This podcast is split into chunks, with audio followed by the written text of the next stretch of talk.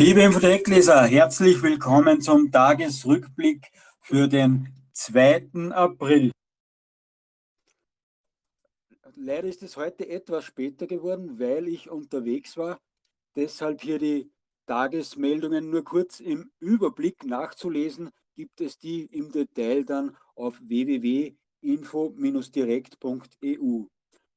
Die erste Meldung äh, ist ganz interessant in Israel ist es angeblich zu so vielen Impftoten äh, gekommen, dass der, der, die Statistik von Euromomo Israel jetzt kurzerhand äh, aus der Statistik genommen hat. Statt 28 Länder sind dort jetzt nur mehr 27 Länder abzurufen. Die nächste Meldung des Tages äh, ist auch interessant, passt gut in unsere Zeit. Deutsche sind häufiger Opfer von Straftaten, die durch Migranten begangen werden, als umgekehrt. Nachzulesen auch auf www.info-direkt.eu. Ganz in Kürze kann man das nachlesen. Wir haben einige Links dazu gepackt, dass ihr euch dann auch im Detail dazu noch informieren könnt. Jetzt kommt schon die Überleitung zu unserem heutigen Studiogast, nämlich zu Simon Kaupert, der sich mit Corona-Demos schon relativ gut auskennt, würde ich sagen. Er dreht nämlich dazu eine Dokumentation, war bei Demonstrationen in Berlin dabei, in Wien war er dabei, da haben wir uns persönlich kennengelernt und morgen wird er auf der Demonstration in Stuttgart sein. Und interessant wird auch sein, wie er dort die, das Vorgehen der Polizei einschätzen wird, weil heute haben wir im Tagesrückblick nämlich kurz zusammengefasst, wie die Polizei in Brüssel gegen Corona-Demonstranten gewaltsam mit Pferden beispielsweise vorgeht, mit Wasserwerfern vorgeht, mit Polizisten auf Menschen losprügelt, die keine Uniform anhaben und somit nicht als Polizisten zu erkennen sind. Da haben wir einige Videos äh, zusammengetragen für euch zu sehen, eben wie gesagt im Tagesrückblick, den wir von Montag bis Freitag für euch auf www.info-direkt.eu für euch bereitstellen. Jetzt sehe ich mal nach, ob Simon schon im Chat ist. Ja, guten Abend. Perfekt, er kann sogar schon sprechen, obwohl ich ihn noch gar nicht freigeschalten habe. Sehr gut. Simon, da hast du irgendetwas gehackt oder wie hast du das gemacht? Ja, ich bin kein Programmierer, aber ich habe hier auf diesen großen grünen Knopf gedrückt, ähm, stumm aus und dann war ich live. Perfekt. Vielen Dank, dass du dir äh, für uns Zeit nimmst heute Abend. Du ja, bist gerne. ja schon in Stuttgart, oder? Ich habe gesehen irgendwo auf Instagram oder so, dass du schon angereist bist. Genau, wir ähm, sind mit einem kleinen Kamerafilmteam jetzt schon in der Nähe von Stuttgart, um dann morgen in aller Frühe ähm, sozusagen schon in der Innenstadt präsent zu sein und werden dort den ganzen Tag Filminterviews führen, fotografieren und auch live ähm, twittern, dass sozusagen auch die Leute, die es morgen leider nicht schaffen können, äh, wissen, was dort passiert und werden einfach von vor Ort berichten. Wie heißt der Twitter-Kanal, auf, auf dem ihr berichtet? Genau, der Twitter-Kanal heißt ähm, Wir sind die zweite Welle. Mhm. Das ist angelehnt an die Großdokumentation, die wir drehen.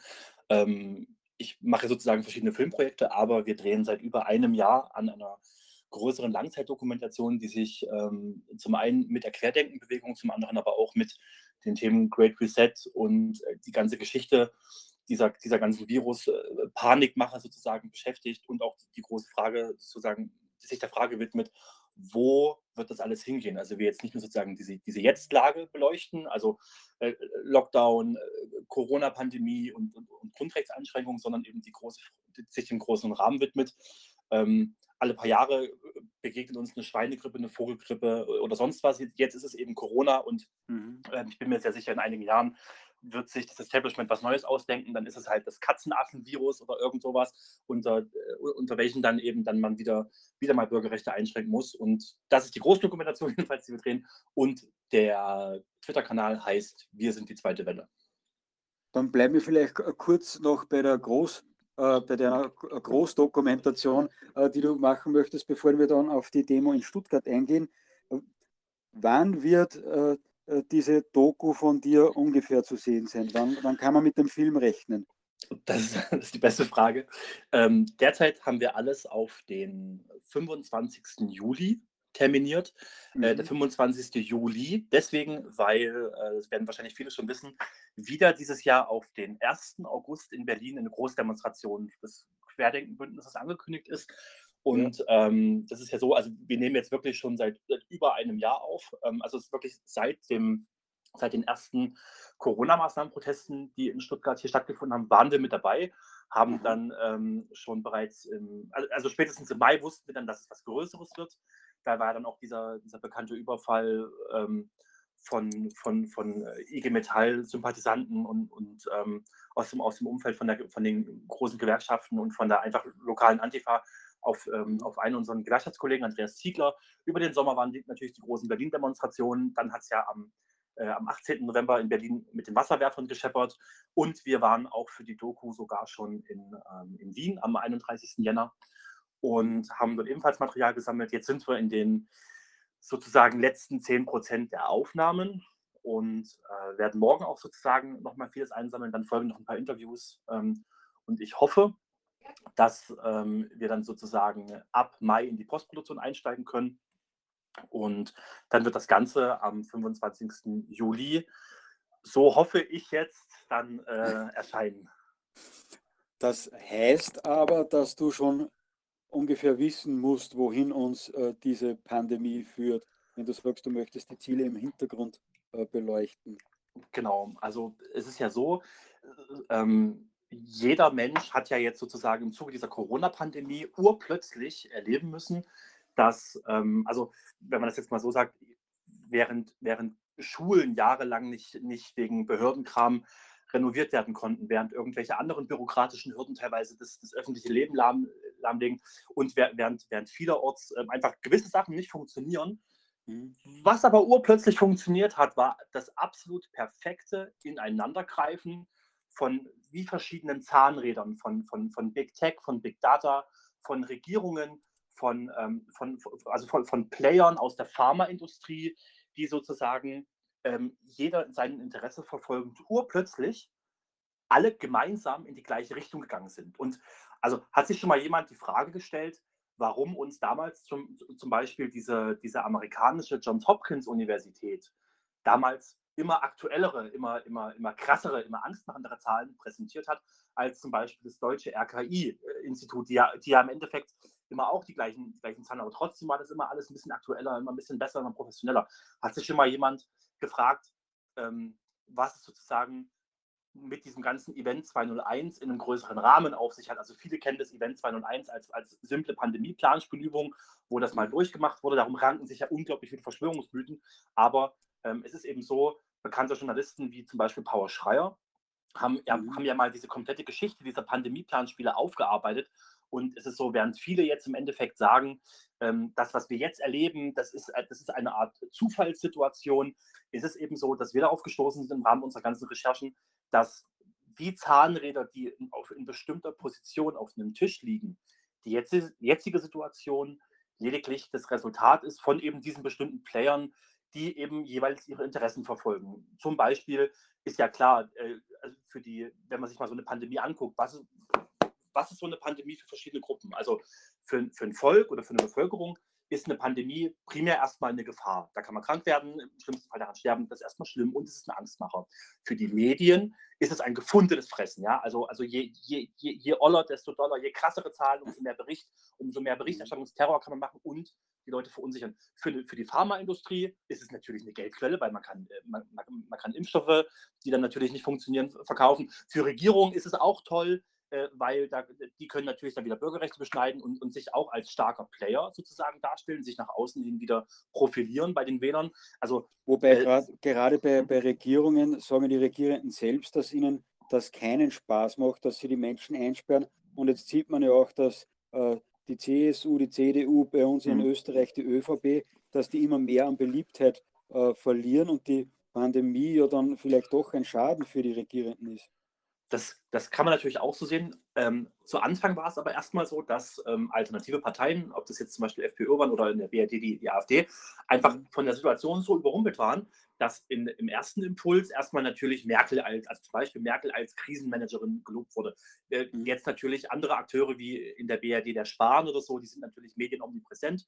Also erstmal mhm. ist es eine Profilierungschance. Jetzt natürlich muss man natürlich jetzt sagen, also jetzt geht das alles, jetzt wendet sich das ganze Blatt, weil die Leute einfach halt merken, was das hier für ein, für ein Planspiel ist. Und was mhm. natürlich auch nicht vergessen darf, wenn man, wenn man ähm, diese aktuelle Lage jetzt von oben sieht, die wir jetzt haben. Also mhm. auf der einen Seite Pharmaindustrie, Regierungen, Medien, also staatliche Medien mit Mainstream-Medien, auf der anderen Seite das normale Volk und, und dann vielleicht noch äh, im Endeffekt große, große Unternehmen, die natürlich auch wiederum an der Krise hintenrum verdienen, Stichwort Maskenskandal, auch wieder Bestechung, erleben wir einfach, dass diese, dass diese, dass diese Institutionen, Pharma, Regierung, Medien, nicht getrennt sind, sondern die einzelnen Leute wechseln nahtlos zwischen diesen, zwischen diesen mhm. Unternehmen hin und her. Wir erleben, dass ähm, äh, wieder bei diesem Maskenskandal, dass halt der eine, da hat ein CDU-Abgeordneter mal irgendwie eine Maskenfirma oder so oder, oder, oder kennt da wen. Oder wir erleben, dass Journalisten willfährig darüber berichten. Also das alles äh, ist insofern keine Verschwörungstheorie, dass einfach die Akteure in diesen jeweiligen Institutionen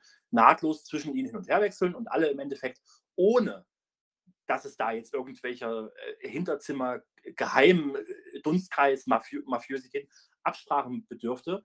Die brauchen sie einfach nicht, dass alle jeweils ihre Interessen verfolgen, nämlich äh, Geld verdienen, Rechte einschränken und äh, Bevölker der Bevölkerung im Endeffekt Angst machen, dass sie bereitwillig im Rahmen dieser Angst bereitwillig Rechte an die Regierung abtreten. Also wir erleben das ja jetzt auch, wenn, wenn zum Beispiel Stichwort Corona-Warn-App. Es ist ja auch so gewesen. Äh, unter normalen Umständen würden niemals Bürger dem zustimmen, dass sie mit ihrem Handy ähm, sozusagen jetzt überall hin verfolgbar sind. Das geht eben nur in Pandemiezeiten, mhm. weil die Leute vorher, weil die Leute vorher eben Bilder gesehen haben, wo im italienischen Bergamo Lastwagen mit Leichensäcken eben nachts durch die Straßen gefahren werden, weil sie mhm. Angst haben, dass, dass eben wie in den USA so und so viel, was weiß ich, Millionen Tote. Also die Leute haben alle durch diese Schocktherapie der Regierung, nämlich Angst, Tote, es könnte auch dich treffen, deine Kinder sind, sind, sind Superspreader, äh, wollt ihr, dass eure Großeltern sterben, dann wieder Leichensäcke, dann wieder, äh, dann aber wieder gleichzeitig als Schocktherapie das Präsentieren einer, einer Hoffnung,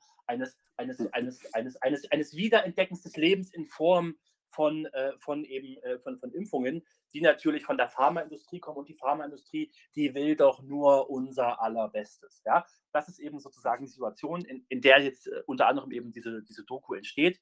Und was ich versuche, oder was, was, was das ganze Team versucht, ist, wir müssen weg von, von, von diesen ganzen Verschwörungstheorien äh, und, und hin zu realen Erklärungen, um einfach die Lage zu begreifen. Denn insgesamt ist es ja so, das hört ja jetzt nicht auf mit Corona. Das ist ja jetzt nicht so, dass jetzt irgendwann mal, ähm, dass es eine Zeit nach Corona gibt, sondern wir erleben jetzt, das gibt es in allen Netflix-Science-Fiction-Filmen und, und sonst wo auch zu sehen, ähm, Stichwort später mal Designer-Babys, Stichwort mhm. ähm, Implantate bei der Geburt.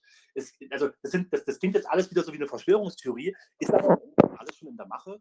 Jeder sollte mal googeln, ID 2020, ID Ida Dora 2020. ID 2020 ist ein, ist ein riesengroßes Projekt zur Gensampling-Sammlung was derzeit in Bangladesch läuft. Da werden eben von Menschen Genproben gesammelt, um die natürlich für reine Wissenschaftszwecke eben halt ähm, sozusagen dort zu sammeln. Das ist keine Verschwörungstheorie, sondern auch wieder irgendwie was äh, von, von, irgendwelchen äh, sonst was Institutionen ähm, aus diesem ganzen Gates-Umfeld finanzierten Lagern. Und unterm Strich geht es, geht es uns darum, die Corona-Pandemie nicht als ein isoliertes Phänomen, was jetzt halt da mal gerade ist, mhm. zu betrachten, sondern es eingebettet zu sehen in eine lange Kette von Ereignissen und auch nur als Teil von etwas, was noch kommen wird, was immer dem gleichen Grundmuster folgt, nämlich den Leuten Angst zu machen, damit sie sich Gift spritzen lassen, für die Pharmaindustrie als, als, als, als, als medizinischer Rohstoff dienen und ja. Rechte abtreten an Regierungen, damit die wieder mehr machen können und sowas. Also das Wichtige ist, nicht das als isoliertes Phänomen zu sehen, sondern als, als Teil einer Entwicklungskette, in die wir steuern. Denn wir werden in einigen Jahren werden wir weitere, weitere ähm, ja, nicht nur Event 201 erleben, sondern wir werden erleben, dass irgendwann mal, ähm, also machen wir es mal so rum, als, als hätte vor zwei Jahren jemand gesagt, hier, deine Kinder dürfen nicht mehr ohne Impfung in den Kindergarten. Ja, jetzt haben wir in der BRD die, die Impfpflicht für Kindergartenkinder.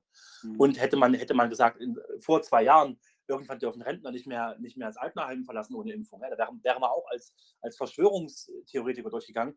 Das ist alles jetzt Realität und es wird irgendwann so kommen, dass irgendwann mal die, die Impfpflicht, beziehungsweise dass das auch für Schulen, für Schulkinder, für die Jüngsten auch eine gewisse Impfpflicht gelten wird. Die Schulpflicht ist ja bereits über, äh, über Zoom abgegolten. Das erleben wir ja jetzt. Das, das ist ja, mhm. funktioniert ja alles.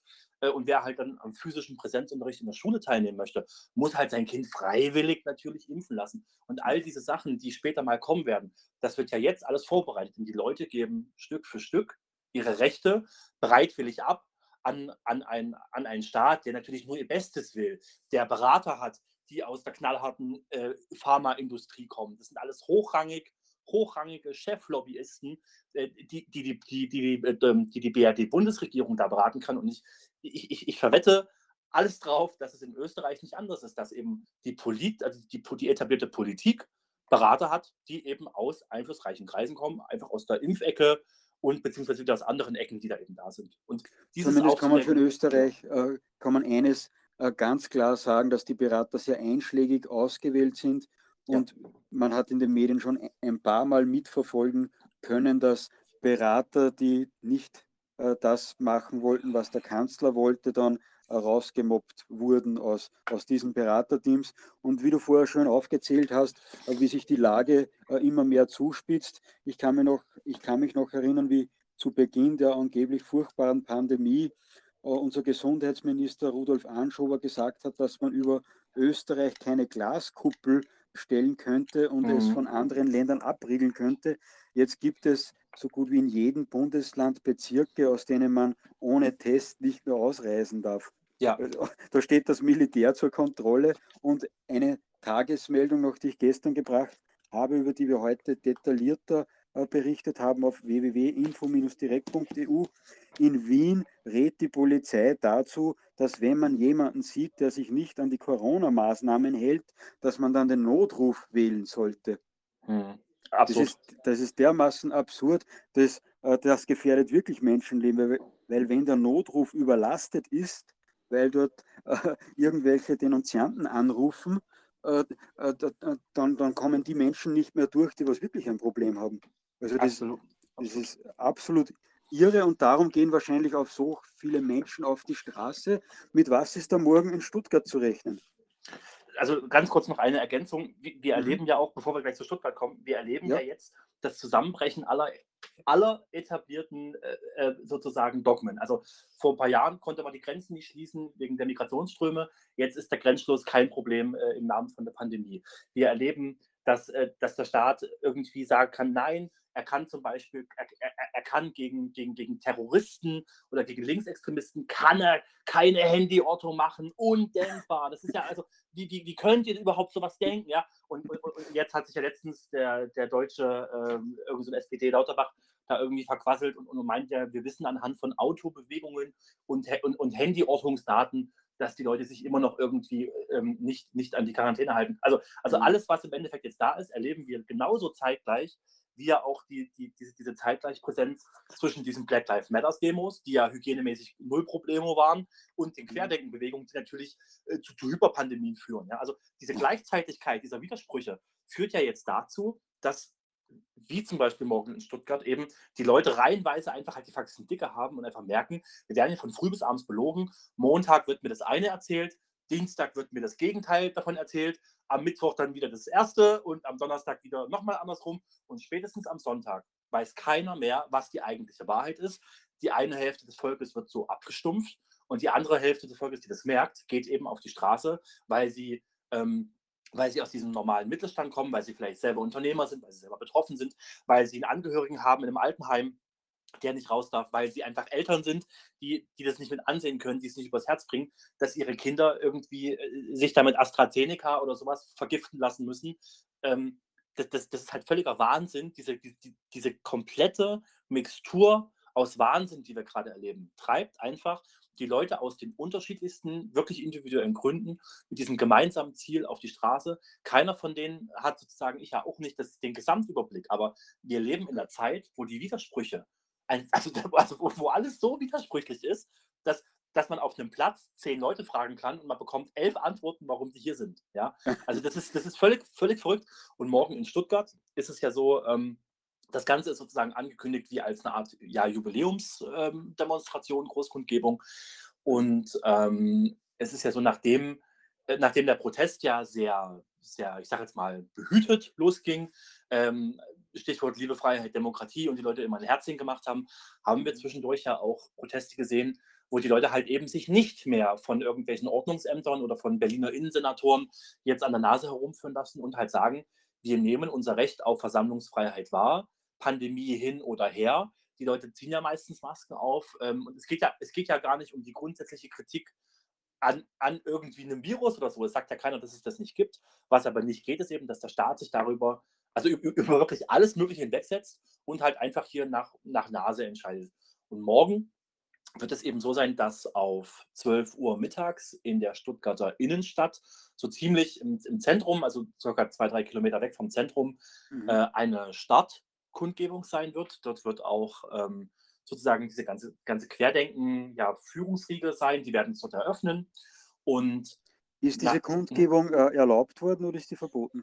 Nach derzeitigem Stand ist sie unter Auflagen erlaubt und jetzt wird gerade noch versucht, diese teils wirklich lächerlichen Auflagen ähm, noch sozusagen wieder zu korrigieren. Was zum Beispiel Auflagen? Mhm. Genau, also ähm, zum, zum einen ist es so, dass eben morgen mit, mit erheblich vielen Teilnehmern gerechnet wird. Also kurz, kurz zur Historie. In Stuttgart äh, durften, glaube ich, bei der, bei, der, bei der dritten oder vierten Kundgebung hat, äh, also waren es bereits 10.000 Leute und die Stadt hatte das Versammlungsareal immer nur für weniger freigegeben. Und wer halt gucken konnte, sah auch, dass es wesentlich mehr als sozusagen immer diese, diese veröffentlichten Pressezahlen eben waren. Mhm. Ähm, für morgen sind angekündigt an der Stadtkundgebung zweieinhalbtausend Leute. Ich prognostiziere, ich lehne mich jetzt mal weit aus dem Fenster und sage, dass es ein Vielfaches davon wird, weil mhm. einfach, also man kriegt das ja auch aus dem Umfeld mit. Ähm, ich bin jetzt schon ein bisschen länger aktiv und behaupte jetzt mal, dass auch ich Teil einer gewissen Blase bin. Also, ja. weil einfach auch mein Umfeld einfach so ist und man kriegt manchmal gar nicht mehr so viel mit. Aber ähm, was, was jetzt wirklich extrem signifikant ist, ähm, man kriegt von Leuten mit, dass die da hingehen, die gar nichts damit zu tun haben. Also Leute, die noch nie auf einer Demo waren. Ähm, ich arbeite ja auch für eine, für eine, für eine alternative Gewerkschaft in Stuttgart, ähm, für, das, für das Zentrum, die sozusagen gegen Globalisierung, gegen die Systemgewerkschaften ist. Und da ist es auch so, dass die Stimmung im Werk, also Mercedes Daimler ist ja eine unmittelbar von, dieser, von diesem Globalisierungsausverkauf betroffene Industrie, Hauptstütze ja. unseres Landes, ist diese, diese Autoindustrie sehr riesig. Und da ist es so, dass, dass unsere Betriebsräte und unsere Leute, also die kriegen von allen Ecken gesagt, ah ja, hier, wir sehen uns ja am Samstag. Also das ist unglaublich, was dort, also das sind Leute, das sind normale Kollegen, die waren noch nie, die sind nicht politisch.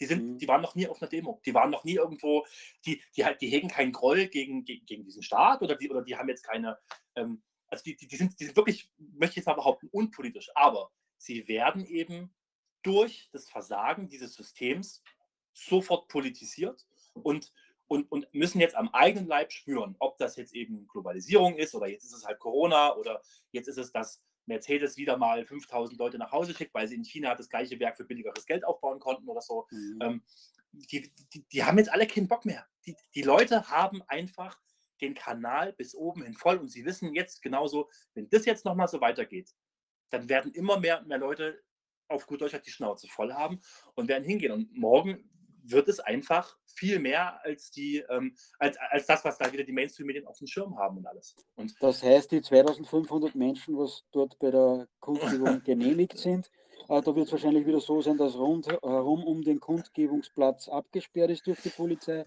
Genau, und der Rest der Menschen bewegt sich dann äh, durch die Stadt oder wie, wie, ist deine Einschätzung dazu? So, so in die Richtung wird es laufen. Also, das, ähm, also dieser, der erste Treffpunkt, der, ist, der, der befindet sich im, im Südwesten äh, Stuttgarts. Da wird sozusagen die Stadtkundgebung sein und dann, nachdem diese Kundgebung vorbei ist, gibt es äh, auf 16 Uhr ähm, sechs Kilometer weiter im Nordosten der Stadt. Mhm. Äh, eine zweite große Kundgebung, das ist dieses, ähm, dieses bekannte Stuttgarter Vasengelände, da aber auch in der Vergangenheit bereits immer die, ähm, die Kundgebungen waren. Da wird dann sozusagen das Highlight des Tages stattfinden.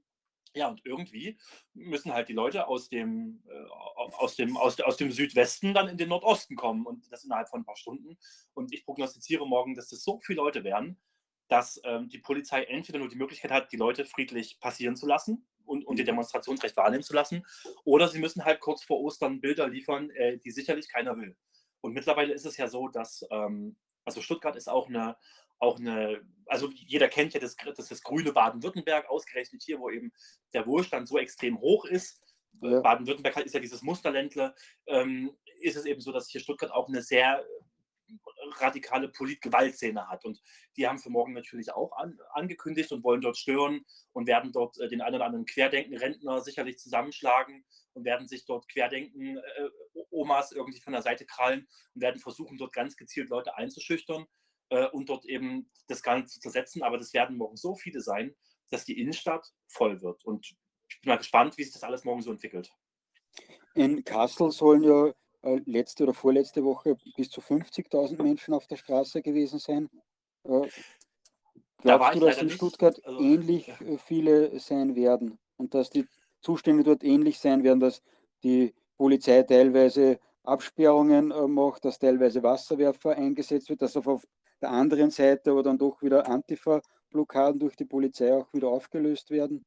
Wird es ähnlich turbulent werden und wie geht man da äh, als als einzelner Kameramann mit einem kleinen Team um. Ihr könnt ja nicht überall sein.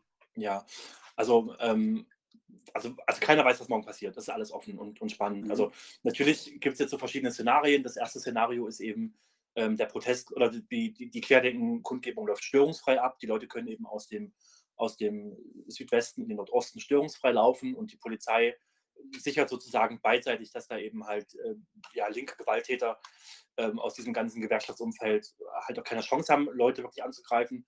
Ähm, das wäre natürlich das Best-Case-Szenario. Aber es ist eben halt auch so, dass bereits in der Vergangenheit ähm, die Leute von der Polizei gezielt eingeschüchtert wurden und eben halt auch hier und da, äh, also wirklich sinnlose Blockaden einfach natürlich dann die Stimmung hochkochen lassen.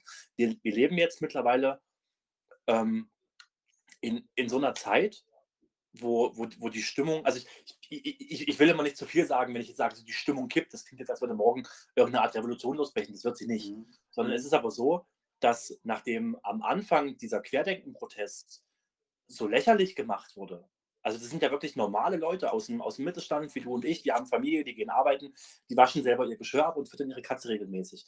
Das sind, das sind nicht irgendwelche, was weiß ich, Aluhut-Leute oder so. Das, ist, das sind völlig normale Leute. Und diese normalen Leute bilden das Rückgrat unseres Landes. Und der Staat muss sich morgen überlegen, will er, das Rück, also will er den Rückgrat unseres Landes morgen den Rücken stärken und einfach dort das, das Demonstrationsgeschehen positiv begleiten, indem er die Leute passieren lässt? Oder sollen noch mehr Leute sozusagen darauf aufmerksam werden, dass in unserem Land extrem viel schief läuft? Und dann werden die natürlich morgen mit Hamburger Gittern vielleicht irgendwas absperren, was nötig ist, was lediglich Provokationszwecken dient. Es wird auf alle Fälle turbulent und ähm, wir sind natürlich morgen nicht alleine unterwegs, sondern äh, so dass, dass wir eingebettet sind in eine größere Gruppe. Es ist ja auch so, ähm, muss man ja immer dazu sagen, Stuttgart, also jeder kennt jeder kennt sozusagen als, als, als Inbegriff der, des Linksextremismus, kennt ja zum Beispiel den, diesen, diese G20-Proteste regelmäßig oder auch dieses Buzzerword Leipzig-Konnewitz. Ja. Man muss mhm. einfach sagen, dass auch Stuttgart ähm, ganz klar einfach eine, eine, eine, Gewaltszene hier hat von politischen äh, Radikalen, die eben hier im, im, im Windschatten von Mainstream-Medien, von, von linken Großgewerkschaften und eben geduldet und gebuttert durch Steuerzahlergeld vom Staat einfach in den letzten Jahren halt hier so floriert sind, ähm, dass diese radikale Szene hier wirklich, ein, wirklich auch halt einfach ein Player ist, das muss man ganz klar so sagen. Und das kotzt eben die Leute auch an, weil sie halt einfach merken, wie kann es sein, dass hier der, der Mittelstand, das Rückgrat des Landes, demonstrieren kann und, und, und irgendwelche Verstrahlten da eben die Leute davon abhalten wollen. Also, und du glaubst, der Leidensdruck der Menschen ist schon so hoch, dass sie sich weder vom, von der Polizei, vom Politiker, von Medien und auch nicht von der Antifa einschüchtern lassen und trotzdem kommt, auf die Straße gehen?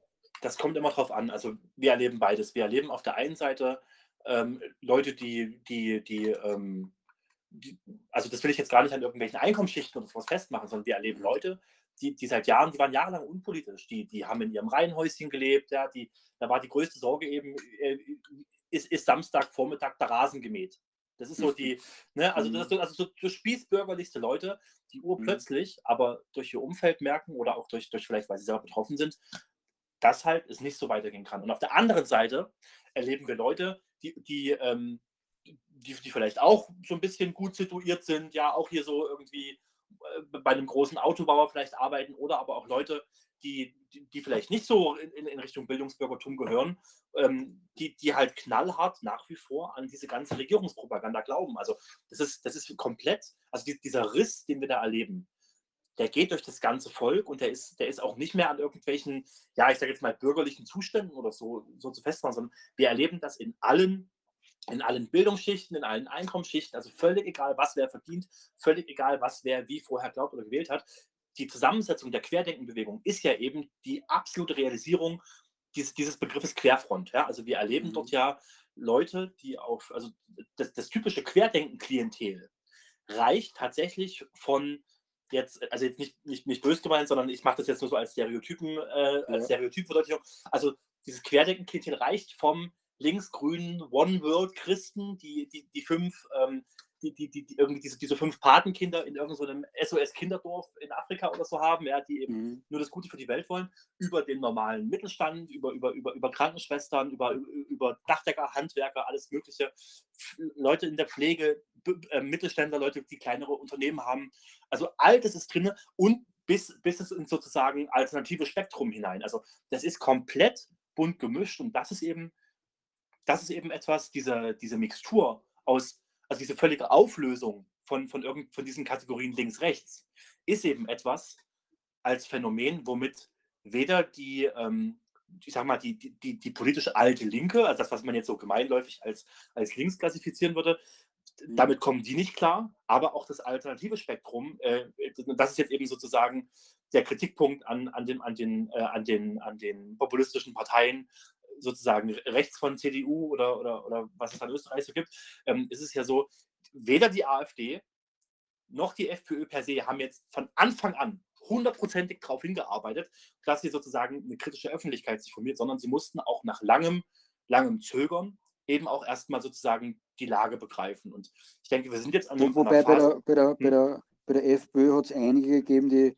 die das relativ rasch begriffen mhm. haben mhm. und einige haben es noch immer nicht begriffen. Und bei der AfD würde ich das aus der Ferne auch so beurteilen, dass es einige gegeben hat, die das ja. schneller begriffen haben und einige wieder Meuten äh, ja. nicht kapieren, um was da geht oder es nicht kapieren wollen. Also, und also, die Querdenker ja.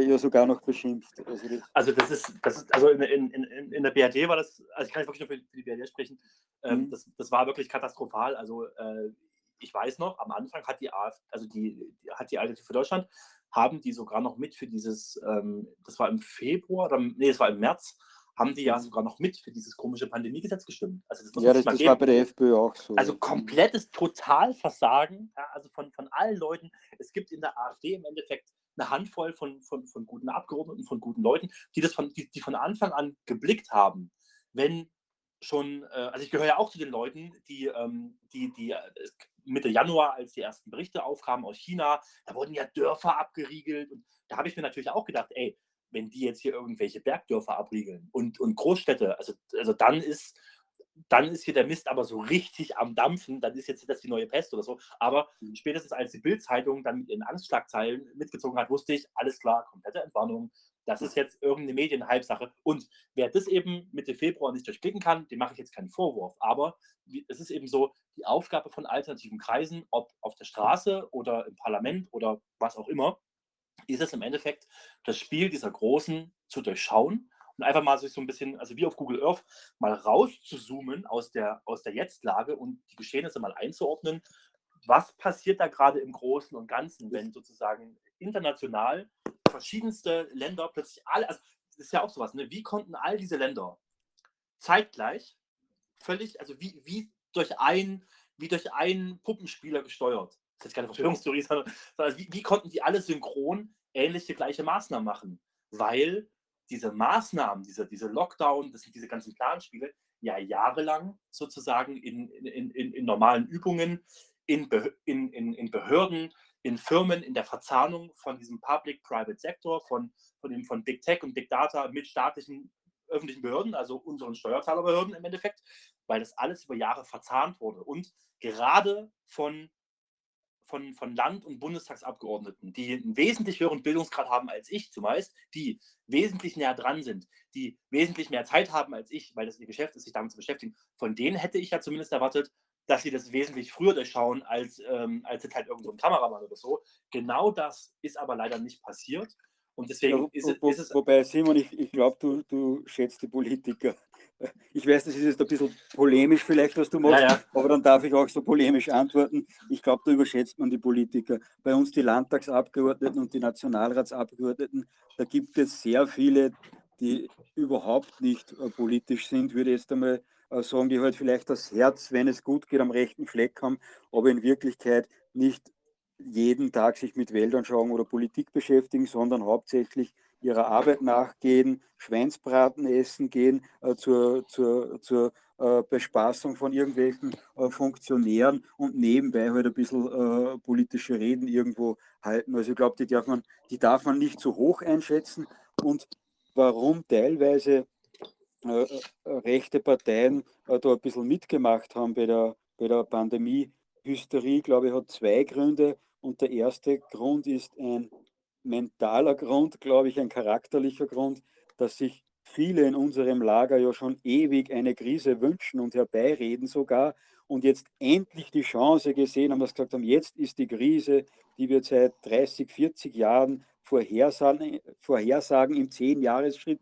Ich weiß noch, wie ich politisch geworden bin, vor über 20 Jahren mittlerweile, glaube ich, äh, wie mir immer gesagt worden ist, ja, aber in zehn Jahren bricht alles Mhm. zusammen und Ja. dann äh, bauen wir einen neuen Staat auf. Da Tag hat man halt die Menschen genauso erwischt und bei uns in Österreich zumindest hat der Sebastian Kurz und sogar die Grünen sofort die nationale Karte äh, herausgezogen und hat gesagt, jetzt brauchen wir einen nationalen Schulterschluss, jetzt müssen Mhm. wir zusammenhalten, wir Österreicher äh, und da, da ist die Polizei mit Polizeiautos ist durch, durch Wien gefahren wo- worden, durch Wohnviertel und dort ist gespielt worden, I'm from, from Austria und äh, gemeinsam bleiben wir jetzt zu Hause, damit wir unsere Alten und Kinder schützen und und und. Also das war eine Propaganda, die Mhm. auf jeden patriotischen Menschen äh, schon etwas äh, zugespitzt war und teilweise haben das sogar langjährige Freunde von mir dann ernst genommen Mhm. äh, und haben auch gesagt, na bitte, na treffen wir uns nicht und Hände waschen und desinfizieren und haben dann Selfies gemacht mit der Maske auf äh, und so. Also die, die haben da genau den richtigen äh, äh, wunden Punkt äh, erwischt, äh, wo sie einige von uns zumindest einfangen konnten. Das ist der erste Grund, warum ich glaube, dass, dass das teilweise nicht durchschaut wurde von Anfang an auch von Menschen aus unserem Umfeld. Und der zweite Punkt, was die Parteien betrifft, ich glaube, da hat man nicht am Schirm gehabt, dass, die, dass diese angebliche Pandemie länger dauern wird. Hat sich dann die Umfragewerte von Sebastian Kurz und Co. angesehen und hat dann gesagt, naja, wenn wir jetzt so scharf gegen einen Kurz schießen, das tut uns nicht gut. Und hat daher, das weiß ich dann teilweise sogar äh, schon Sachen, die schon ausgespielt waren und sehr kritisch waren, sehr regierungskritisch waren, dann teilweise sogar wieder zurückgezogen, weil man gesagt hat, das verzeihen uns die eigenen Wähler nicht. Ja. Und dann muss man noch dazu sagen, dass äh, so eine Partei auf Linie bringen, ist ja auch nicht so leicht. Da gibt es ganz viele verschiedene Anschauungen äh, und da muss man auch irgendwie äh, sich bemühen, dass man dieses Lager zusammenhält.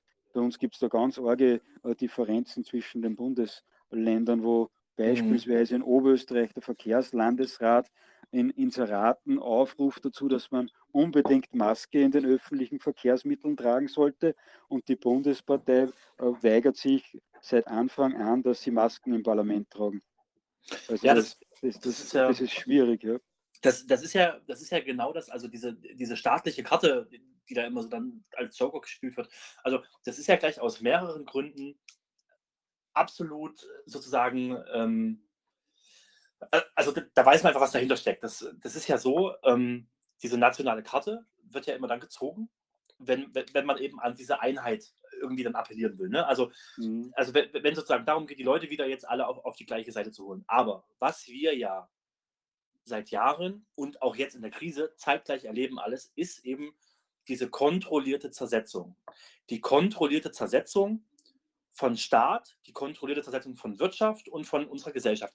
Der Staat wird kontrolliert zersetzt durch Lobbyismus und, und durch, durch, äh, durch, durch Wirtschaftsberater, die eben die, die, die Politik mit beeinflussen die, unsere Wirtschaft wird kontrolliert zersetzt, eben durch den, durch den immer, immer schneller steigenden globalen Ausverkauf. Unsere Arbeitsplätze mhm. werden wegglobalisiert, unsere Wirtschaft wird, wird, wird, wird irgendwo hin wegglobalisiert, wo, wo keiner mal weiß. Ja, also zum Beispiel die, jetzt spricht wieder der Gewerkschaftssekretär aus mir, also ja. die, die Leute, die bei Mercedes arbeiten oder bei VW arbeiten oder bei, bei, bei Porsche, was es auch immer alles gibt, ja, ähm, das ist ja so, dort ist, dort, dort sagen, dort beschwören ja die großen Gewerkschaften, gewöhnen ja immer diese, internationale Solidarität mit irgendwelchen Kollegen, die man gar nicht kennt. Das bedeutet, wenn irgendwo hier, hier wird ein Werk abgebaut, wird es vielleicht in Ungarn wieder aufgebaut. Die Ungarn freuen sich, dass sie jetzt dann da irgendwie was, irgendwie was zu arbeiten haben. Aber mhm. es ist ja so, dass diesen Leuten trotzdem weniger Geld gezahlt wird. Denn das mehr Geld, was, was sich der Konzern durch die Löhne in der BRD spart, zahlt es ja in Ungarn nicht den ungarischen Arbeiter. Und das wäre ja noch wo, wo man auch überlegen könnte, okay, dann haben zumindest die was und dann tut es dem. Land XY gut, sondern die Differenz fließt hoch zum Unternehmen und dadurch mhm. macht und, und dadurch wird eben wieder was zersetzt. Dann kommt das nächste, diese kontrollierte Zersetzung unserer Gesellschaft durch gezielte Vereinzelung und durch Entfremdung. Durch diese mhm. Vereinzelung im Sinne von denunziert deinen Nachbarn, wenn der Besuch hat und ja. die Entfremdung einfach auch durch das Symbol Maske.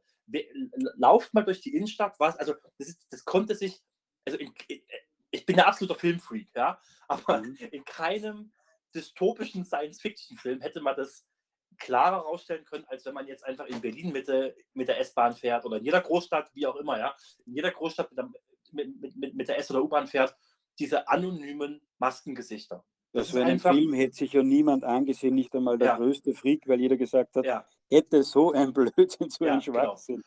Also dieses, das, das ist auf, also alles, was wir erleben, das, das, das, das ist einfach immer wieder dieses gleiche Prinzip, diese kontrollierte Zersetzung unserer, unserer Gesellschaft, unserer Nation und unserer Existenzgrundlage eben halt der Wirtschaft auf all diesen Ebenen durch, durch ganz gezielte Eingriffe und Manipulationen, dadurch, dass wir uns vereinzeln, dadurch, dass wir unsere Existenzen äh, irgendwie unbekannten Dritten in die Hand geben. Also keiner würde auf die Idee kommen, sein, sein Hauswasser. Ich würde gerne dazu sagen, bitte. Oh, jetzt war ein Moment. Jemand, Bitte, wenn wir zwei fertig gesprochen haben, dann dürfen die, die anderen noch in den Chat hinein. Danke. Ja, also das, das ist ja auch so, eine, also Thema, Thema wir, wir werden jetzt ja bald erleben, diese ganzen verspäteten Corona-Wirtschaftshilfen, wenn die alle mal weg sind und das Insolvenzrecht äh, sozusagen wieder irgendwann mal Fuß fasst, dann, dann werden ganz viele Geisterfirmen plötzlich insolvent werden. Und niemand würde auf die Idee kommen, im Rahmen der Globalisierung oder irgendwie sowas, niemand würde auf die Idee kommen, seinen Wasserhahn, seinen Wasseranschluss, jemandem, den er nicht kennt, der zehn Kilometer weiter weg wohnt in einem anderen Dorf, dem seinen Wasseranschluss zu geben und zu sagen, du immer, wenn ich ein Glas Wasser brauche oder was weiß ich, wenn ich duschen will, dann komme ich zu dir und weil, weil mich das 0,00345 Euro Cent billiger kommt, mir jedes Mal das Wasser zu holen und demjenigen mal die komplette Macht über das Grundmittel Wasser zu geben. Das würde niemand auf die Idee kommen, sich so abhängig zu machen, von einem, also nur um ein bisschen Geld zu sparen, von einem unbekannten Dritten abhängig zu machen. Warum machen Wobei es geht ja da jetzt nicht einmal noch um Geld sparen, das könnte ja vielleicht hm. irgendwer, der marktgläubig ist, ja noch irgendwie ja. nachvollziehen, dass sich halt oder äh, der Und günstigste oder beste ist, ja. Anbieter äh, hm. durchsetzt. Äh, aber wir haben jetzt im aktuellen Infodirect-Magazin einen Beitrag von, vom Ökonomen äh, Thomas Bachheimer drinnen und mhm. der sagt, durch die Insolvenzen, die jetzt äh, demnächst einmal kommen werden, äh, mhm. äh, werden uns die Betriebe einfach weggenommen werden und gehen dann an irgendwelche ja. äh, Investoren. Und das, er sagt, es geht so weit, dass das war das, was Österreich ausmacht, unsere Gastfreundschaft in der Gastronomie, äh, die familiengeführten Hotels äh, und solche Sachen. Oder die, du hast das selber gesehen, aber leider nicht genießen können. In mhm. Wien die vielen Kaffeehäuser. Äh, da wird dann halt ein Starbucks drinnen sein und dann bekommt man überall den Einheitsbecher Kaffee. Aber die, die kulturelle Identität eines Landes geht dann verloren, wenn man an Chinesen oder irgendwelche Hedgefonds verkaufen muss, weil das eben der billigste Anbieter war. Ja, das, und das da sieht man, dass jede Krise halt auch eine Umverteilung äh, von normalen Menschen zu äh, Superreichen ist. Das, das ist ja genau das, was wir derzeit schon erleben. Also kurz als Stichwort, passt jetzt wieder morgen zu Stuttgart. Die, mhm. in, in, Stuttgart macht ja seit Jahren Schlagzeilen immer durch diese, durch diese äh, äh, ähm, Feinstaubmesswerte von dem bösen Dieselmotor und so. Ne? Also da wurden an der ungünstigsten Stelle in der Stadt, wo eh schon die Luft nicht zirkuliert, so Messstationen aufgebaut. Damit werden dann wieder weitere Maßnahmen begründet, die alle Schwachsinn sind. Daraus mhm. folgt dann, also im, im, Endeffekt steuern wir ja auf eine Regierung zu, wo die Innenstädte komplette Geisterstädte werden sollen, weil niemand kann dort mehr einkaufen, weil ohne Auto. Ähm, niemand wird dort mehr Kaffee trinken, weil Corona-Pandemie. Und im Endeffekt sorgt die Politik jetzt für die Umstände, dass dort einfach betrieb, betriebliches Massensterben stattfindet. Und dann sagt halt die Regierung, naja, ihr habt halt schlecht gewirtschaftet, müssen wir euch halt verstaatlichen oder so. Und dann gibt es dann halt den Einheits-Starbucks-Kaffeebecher äh, und sowas. Also das ist ja genau. Ja, das. verstaatlichen nicht, aber ich weiß, was du ähm, ja. meinst. Also im, Im Kommunismus hat der Staat die großen Betriebe gehabt und jetzt halt werden das äh, Konzerne wahrscheinlich ja, sein. Das betrifft aber nicht nur die Innenstädte. Ich selbst lebe glücklicherweise am Land äh, und da ist die Corona-Pandemie für die kleinen Geschäfte, für die Wirtshäuser äh, und, und Bäcker und, und, und äh, auch nicht gerade ein Segen, sondern die haben auch ein Problem. Und das wird sicher nicht dazu führen, dass, dass wir da zukünftig mehr Geschäfte äh, am mhm. Land haben, sondern das wird auch dazu führen, dass die, die Dorfzentren, die kleinen Stadtzentren weiter aussterben das war ja auch zugeschnitten auf, also diese Corona-Hilfen waren ja zugeschnitten auf die Bedürfnisse der, der großen Riesenkonzerne. Also zum Beispiel mhm. war ja dieses Beispiel mit diesen äh, also Unternehmen bekommen 75 Prozent vom Umsatz. Jetzt geht, geht man mal an so einen großen Big Tech, äh, Entschuldigung, an, an, so eine große Kette ran, an so ein Franchise-Dings, Burger King oder McDonalds. Die bekommen eben 75 Prozent ihres Umsatzes, der gigantisch ist. Einfach halt mal so. Aber das, das Einzige, was dort eingeschränkt ist, anders als ein Bäckermeister in der Innenstadt, der, der komplett schließen muss, ist, dass bei den großen Ketten ja nur dieses Restaurantgeschäft, nicht aber der Drive-In oder wie das heißt, da eben äh, sozusagen weiter funktioniert. Also dort wurden, wurde zielgerichtet auf große Player, wurden halt mal wieder so mit, mit heißer Nadel Gesetze gestrickt, die eben mhm. nur die Großen zu, zum Profitieren bringen, während halt eben der Friseur oder der kleine Bäckersladen oder die Fleischerei, die ja eh schon brutal zu kämpfen haben, noch weiter unter Druck gesetzt werden. Also das ist ja auch wieder, wieder Stichwort kontrollierte Zersetzung. Ge genau so ist. Jetzt sind wir von der Demo etwas abgeschweift. Ja, ich hoffe, dass, genau, ins große Ganze. Aber das ist zumindest, da sieht man jetzt zumindest, in welche Richtung dein Film dann wahrscheinlich auch gehen wird, oder? Genau, also ähm, es wird großartig. Na, also, es, also das, das, Wichtige ist wirklich, dass, dass, dass alle verstehen, dass die jetzigen Umstände eben kein Zufall sind, sondern sie durch eine Vorgeschichte jetzt so gekommen sind und aber auch, dass das, was wir jetzt erleben, nur ähm, sozusagen ein Teil einer Entwicklungskette ist, deren, deren ganzes Ende wir erst äh, in, in, in, mehreren Jahren verstehen werden. Also äh, keiner, keiner würde sich jetzt anmaßen zu sagen, ich weiß, was in ein, zwei Jahren passiert. Das, das weiß niemand, ich mhm. habe keine Kristallkugel. Was wir aber sehen, sind eben Trends und Tendenzen. Äh, für die muss man kein Prophet sein, sondern wenn eben, ähm, wenn eben sozusagen äh, die, die, die Gates Foundation halt ankündigt, sie wollen äh, sie wollen eben jedem Bürger, also altruistisch wie die immer sind, ja, wir wollen jedem Bürger ermöglichen, dass er eine digitale Identität hat. Alles immer in dieser, in dieser euph euphemistischen Weltverbesserungs-Supersprech und, und nur unser Bestes und so. Also wenn ich sage, wir wollen denen das ermöglichen, dann heißt es im Endeffekt nichts anderes, als dass wenn Menschen eben eine digitale Identität haben, alle Sachen an, an diese digitale Identität geknüpft sind. Stichwort Blockchain, Kryptowährungen, Bitcoin, kennen ja viele. Da ist es mhm. so, ähm, derzeit wird unser ganzes, unser ganzes Geldsystem, was wir derzeit haben, wird umgearbeitet. Die großen, die, die EZB und die FED, die forschen bereits an eigenen Kryptowährungen, weil sie halt merken, dass sie Bitcoin nicht Herr werden und dass es eine staatliche Option eben zu, zu diesen ja, Anarcho-Währungen eben braucht. Ähm, also ich bin, bin, ein großer Bitcoin-Fan und mhm. äh, wir werden in, werden in einigen Jahren, also das, ähm, das Bargeld wird abgeschafft, Münze für Münze, Schein für Schein. Die, die mhm. Bezahlgrenzen werden, werden juristisch, also gesetzlich runtergeregelt. In einigen Jahren wird es nur noch so sein, dass wir, dass wir mit irgendeinem digitalen E-Euro oder was es da halt dann noch immer gibt, bezahlen. Und auf diesem E-Euro werden dann gekoppelt sein unsere Krankenkassendaten, unser Telefonvertrag, der Mietvertrag, vielleicht der Arbeitsvertrag, all diese Sachen werden. werden und, und wahrscheinlich mhm. auch, das sieht man in China, ist leider, wirklich leider keine Verschwörungstheorie mit dem äh, sozialen Kreditsystem. Ja, genau. wahrscheinlich auch unser Verhalten, ob wir alles, brav alles. unsere Eltern besucht haben oder nicht besucht haben, ob wir die Regierung äh, kritisiert haben, ob wir äh, unsere Maske ja. brav getragen haben. Und dann sind damit halt auch Einschränkungen verbunden, die man ganz leicht mit dem grünen Pass koppeln könnte, der in Österreich eingeführt werden soll. äh, soll, dass man sagt, du darfst deinen Wohnbezirk verlassen oder nicht, du darfst Ja. in den Zug stellen, du darfst in das Geschäft oder eben nicht. Alles. Und also Das, das ist eine wird alles, spannende Entwicklung. Ja. das wird alles hier, also, also wer, wenn der ein oder andere Serienfan hier drunter ist, unter den Zuhörern, es, es, es gibt diese, diese Dystopie-Dauerserie Black Mirror, ja, also das ist, das ist Mhm. wirklich so, also altes, was passieren wird, das, das sind ja wie gesagt keine Verschwörungstheoretischen, irgendwie, der denkt sich da jetzt was aus, sondern es sind jetzt bereits ID 2020 real stattfindende Großprojekte, die, die, die man bei Twitter irgendwie findet, ja, die man da bewerben kann und so. Also das sind alles Sachen. Und jetzt liegt eben, jetzt liegt eben der entscheidende Faktor. Nicht darin, zu sagen, ja, ich koppel mich aus und ziehe zieh in meine, ähm, in irgendeine Holzhütte nach Sibirien, wo mich der ganze Scheiß hier nichts angeht, sondern es ist, es ist so, ich hatte das vor einigen Tagen mal veröffentlicht, weil mich das selber immer so umtreibt. Ähm, es ist so, die politische, also das, das ganze alternative Lager von, ich sag mal so, esoterische Impfkritik bis vielleicht harter Rechtsaußen oder so.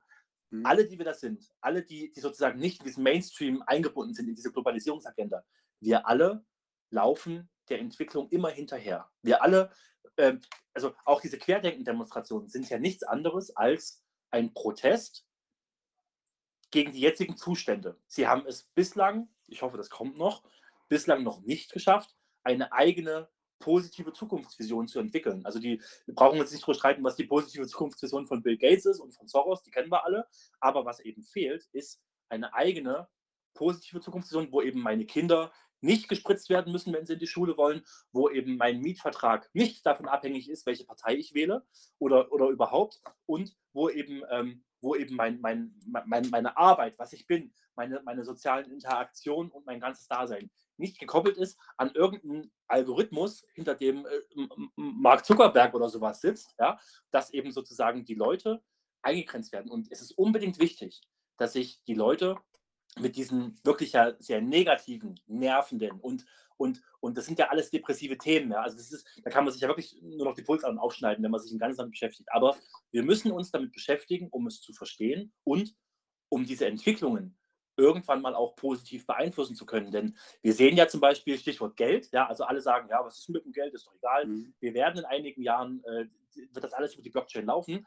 Was wäre denn, wenn man diese Entwicklung beeinflussen könnte, dass man eben nicht nur in E-Euro irgendwie was bezahlt, also mit dem Geld von, von, von Merkel und von Draghi, sondern Mhm. wenn das zum Beispiel über private, freie Kryptowährungen wie, wie zum Beispiel, ich sage jetzt mal Bitcoin oder sowas laufen könnte. Es gibt ja Ja. viele. Oder Mhm. was ist, was ist, wenn, was ist, wenn der, wenn man Netzwerke bildet, in denen man ja die, die, die- diese, diese ganze Scheiße einfach nicht braucht. Ja? Also wo es egal ist, äh, was da im, in der Blockchain auf dem Gesundheitspass steht. Die Vision. Si- Simon, äh, da darf ich dich unterbrechen. Ja, gerne. Erstens, weil wir in der Zeit schon ziemlich weit fortgeschritten sind und zweitens, äh, weil wir jetzt doch ein sehr düsteres Bild der Zukunft gezeichnet haben und du hast mir jetzt das Stichwort gegeben dafür, dass ich äh, da vielleicht ähm, nochmal etwas Positives äh, sagen kann, nämlich die Netzwerke, die du angesprochen hast, die entstehen jetzt zumindest in Österreich. Schon in. Österreich haben wir zwar Schulpflicht beispielsweise, aber man kann auch die Kinder aus der Schule nehmen und dann Externistenprüfungen machen.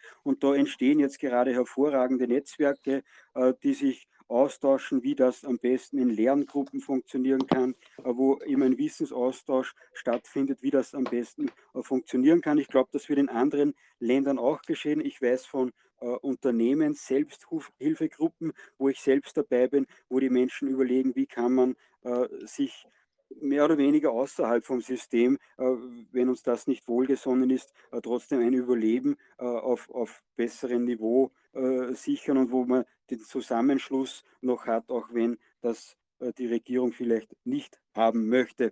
Simon, bevor wir unseren Gast, der was vorher kurz mal reingeklopft hat, noch kurz zu Wort bitten, würde ich dich noch einmal bitten, dass du noch kurz sagst, wo man deinen Film dann sehen kann und wo man äh, morgen verfolgen kann, was ihr macht. Genau, also für alle, die sich morgen für das Demo-Geschehen interessieren, auf Twitter, äh, wir sind die zweite Welle. Und äh, zum Film, der wird erscheinen auf einer separaten Seite. Äh, die wird auch heißen dann, wir sind die zweite Welle. Ähm, wir haben bereits die komplette Hintergrundstruktur und alles besorgt, also das Internetseite stehen. Wir werden das dann über alle großen Kanäle bewerben, über alle alternativen Medien von 1% über Kompakt und PI. Ähm, was ist alles? Über Info direkt hoffentlich. Über Info direkt natürlich als allererstes, genau. Ah, also, also auch, in, auch, in, auch in, in, Österreich über alles, was geht. Äh, Mhm. Es ist halt so, ähm, es, ist ein, es ist ein kleines Independent-Projekt. Also ich bin äh, jetzt kein, kein, kein, kein riesengroßes Medienhaus und auch das Team, was im Hintergrund sozusagen ehrenamtlich dafür arbeitet. Mhm. Wir machen, machen das jetzt sozusagen, versuchen alles auf die Beine zu stellen. Wir sind darauf angewiesen, dass eben ähm, führende, führende und, und, und kleinere alternative Medienbuden sozusagen das Ganze damit bewerben.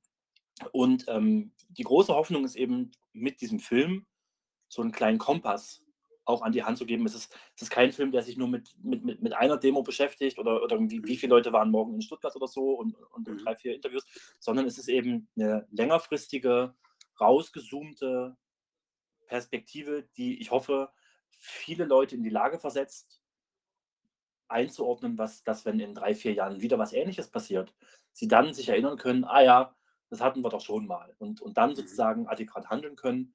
Ähm, genau, wir werden in, wir haben jetzt die ganzen Hintergrundstrukturen geschaffen und werden das Crowdfunding für den Film äh, in einigen Wochen starten. Ganz kurz dazu ist es so, das ist wie gesagt ein Privatprojekt. Wir haben, Mhm. ähm, ich habe, also meine Frau hat es mal zusammengezählt, ähm, bisher haben wir circa 30 Drehtage mit aller Ausrüstung, mit allem Pipapo, mit Reisekosten, allem habe ich selber jetzt circa fast 20.000 Euro in den Film gesteckt. Es kommen noch weitere Kosten für die ganze Postproduktion dazu.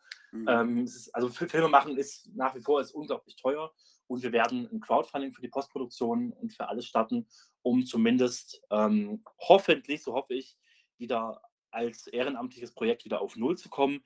Sobald das Crowdfunding startet, wird das natürlich sofort über Info direkt beworben. Äh, Sehr gut.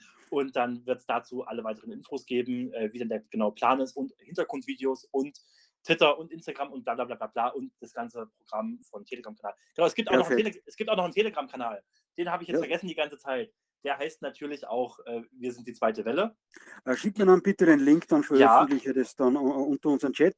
Äh, Simon, herzlichen Dank nochmal äh, für das Gespräch. Alles Gute morgen äh, für Ja. Stuttgart. Pass auf dich auf, dass dich die Antifa nicht erwischt und wenn sie dich erwischt, äh, dass du der Stärkere dann bist und Ja. dass deine Kameraausrüstung heil bleibt, weil du hast mir letztes Mal erzählt, was das alles für ein Vermögen kostet. Genau. So, wenn jetzt der Herr noch im Chat ist, der noch etwas sagen möchte, dann bitte jetzt kurz. Ja, wenn ich gemeint bin, dann gehe ich mal davon aus, dass das okay ist. Ja, So bitte. Reinquetschen. Ja, ähm, das hat ja schon damals angefangen in den 80er Jahren. Ich mache es kurz mit dem sogenannten Cocooning, da mal googeln. Da habe ich auch äh, damals schon einen Bericht drüber gemacht.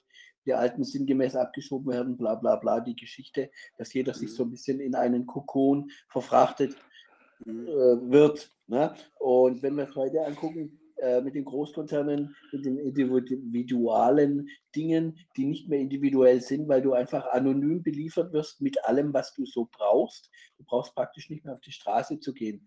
So kommen wir weiter zum Bogen zu Stuttgart mit den Medien, die natürlich nur das liefern, was ihnen genehm ist, wo äh, Antifa-Terrorgruppen als äh, Aktivisten äh, bezeichnet werden, wo Aufmärsche derer, die Gewalt und Angst verbreiten, als äh, Interesse, Interessenvertretung von Andersdenkenden äh, bezeichnet wird. Ähm, das ist schon der Wahnsinn. Ich mache da schon lange eine Aufklärung und möchte auch für morgen nochmal darum bitten, Kameras und Film zu äh, präsent zu halten, überall auch da, wo ähm, zum Beispiel ähm, Ich habe ich hab gerade deinen, äh, äh, deinen äh, Telegram-Namen gesehen. Du heißt Antifa-Aufklärung, glaube ich. Ja, genau, dort sind Ja. die Infos auch über mich drin in der Beschreibung. Ähm, Und wer jemand, wenn jemand solche Videos hat, dann kann man die an, an dich dorthin schicken. ja, du sammelst das. Genau, ich mache das und dokumentiere das. Wichtig halt für morgen ist äh, weiter dokumentieren. Wir sehen verstärkt, dass äh, auch der Staat diese Gruppierungen nicht wirklich äh, strafrechtlich verfolgt und äh, sich da sehr schwer tut, an Demos zum Beispiel auch diese Menschen dann, nennen wir es mal, dingfest zu machen, äh, alleine schon zur Feststellung, das Mhm. wollen sie aus sogenannten Deeskalationsgründen nicht und das ist äh, für mich eine Schande. Und da müssen wir genau hinschauen und das an die Öffentlichkeit tragen. Jeder, der hier nicht friedlich ist, sollte da ganz dezent vom Staat, äh, nennen wir es mal gerichtet, äh, richterlich, aber nach Recht und Ordnung behandelt werden. Danke. Genau so ist es. Seit meiner Jugend äh, heißt es schon Antifa, Helfershelfer der USA. Und wenn es schon nicht die USA ist, dann sind es zumindest die, die Globalisten. Da sieht man ganz klar, auf welcher Seite das die Antifa steht. Herzlichen Dank auch für diese Wortmeldung. Allen, die morgen in Stuttgart auf die Straße gehen, alles Gute, bleibt friedlich, aber bestimmt. Einen Liebe schönen Abend. Danke, Simon. Liebe Infodirektleser, das war der Tagesrückblick, der eigentlich heute ein Tagesvorausblick war. Äh, Wir hören uns das nächste Mal am Dienstag. Die nächsten drei Tage nehme ich mir nämlich frei und das Team im Hintergrund auch. Zumindest so gut es geht. Äh, Am Dienstag ist dann ein junger Herr zu Gast, der das Volksbegehren äh, Rücktritt Bundesregierung in Österreich initiiert hat. Der wird, der wird uns darüber erzählen. Und wenn alles klappt, wird dann am Mittwoch nächste Woche FPÖ-Nationalratsabgeordneter Christian Hafenecker im Chat sein, der uns über den tiefen Start der ÖVP erzählen wird. Also herzlichen Dank nochmal fürs Zuhören, herzlichen Dank für die Teilnahme Simon und Antifa-Aufklärung. Und jetzt wünsche ich allen ein möglichst ruhiges Osterwochenende. Schönen Abend. Tschüss. Schönen Abend. Tschüss. Ja.